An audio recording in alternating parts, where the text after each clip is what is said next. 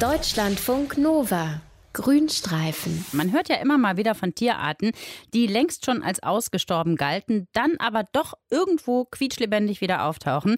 Wissenschaftler sprechen in so einem Fall vom sogenannten Lazarus-Effekt.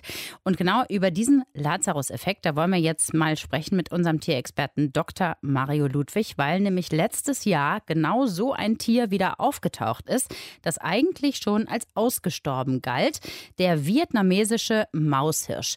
Lieber Lieber Mario, bei diesem Tier, beim Maushirschen, da habe ich schon ein Problem, das größenmäßig einzuordnen. Kannst du uns mal erklären, was das für ein Tier ist?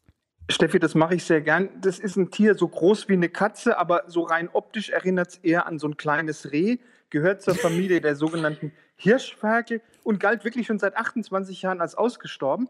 Aber so im November letzten Jahres, da sind gleich mehrere von diesen vietnamesischen Maushirschen äh, in der Küstenstadt Nha Trang in eine Fotofalle getappt. Und das war natürlich dann eine wissenschaftliche Sensation. Jetzt hat ja diese Sensation einen Namen. Das Ganze nennt man äh, unter Wissenschaftlern Lazarus-Effekt. Erklär uns doch nochmal bitte, warum.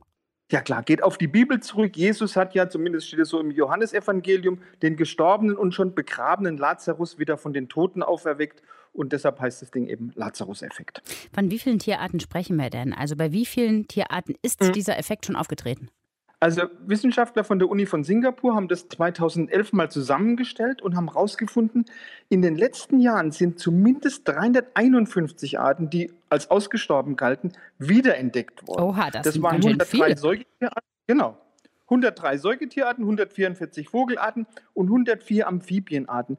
Und zwischen dem klar vermeintlichen Aussterben und der Wiederentdeckung von dieser Art sind dann im Schnitt so etwa 60 Jahre gelegen. Und klar, 90 Prozent dieser wiederentdeckten Tierarten, die leben natürlich in ziemlich abgelegenen Gegenden, wie zum Beispiel dem tropischen Regenwald. Was bedeutet das denn für so eine Art selbst, wenn sie plötzlich wiederentdeckt wird? Also du weißt ja, Jahr für Jahr sterben Jahrhunderte, wahrscheinlich Tausende von Arten aus und gehen unwiderruflich verloren.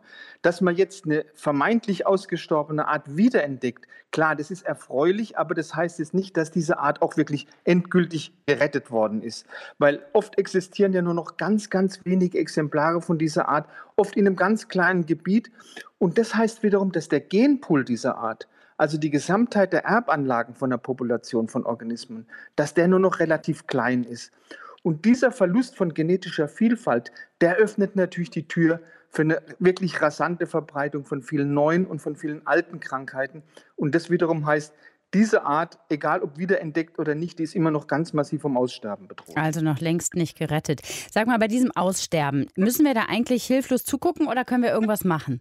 Nee, also manchmal ja, manchmal kannst du wirklich ganz gezielt eingreifen, um eine Art, die kurz vorm Aussterben steht, wieder mit viel Aufwand oft wieder aufzupäppeln. Gibt es ein wunderbares Beispiel, ist die Takahe. Takahe, das ist so ein flugunfähiger Vogel, vielleicht so groß wie eine Gans, war früher in Neuseeland weit verbreitet. Aber der wurde, weil er ja nicht fliegen konnte, immer wieder eine leichte Beute von Menschen. Dazu hat man noch, wie das üblich ist, seinen Lebensraum zerstört. Man hat Fressfeinde eingeführt, wie den Hermelin, den Wiesel, äh, das Wiesel, die Ratten durch die ersten Europäer. Und das hatte zur Folge, dass die Taka 1894 galt die schon als ausgestorben. Aber dann 1948 hat man in einem ganz, ganz abgelegenen Hochtal in den neuseeländischen Alpen, Alpen wieder 400 Takas wiederentdeckt. Aber auch die sind immer durch Fressfeinde immer weniger geworden. Und als dann 1982 gerade noch mal 118 Tiere übrig waren, da haben dann die Naturschutzbehörden eingegriffen. Und ohne diesen Eingriff, da wären die Takas jetzt wahrscheinlich wirklich ausgestorben gewesen. Was haben die denn gemacht? Also man hat die invasiven Nahrungskonkurrenten von Takas, wie das Rotwild, das auch von den Europäern eingeschleppt worden ist, die hat man im Takar-Gebiet einfach konsequent abgeschossen. Man hat Raubtiere, wie den auch eingeschleppten Hermelin, die hat man konsequent bejagt und man hat die Takas im Zoo nachgezüchtet.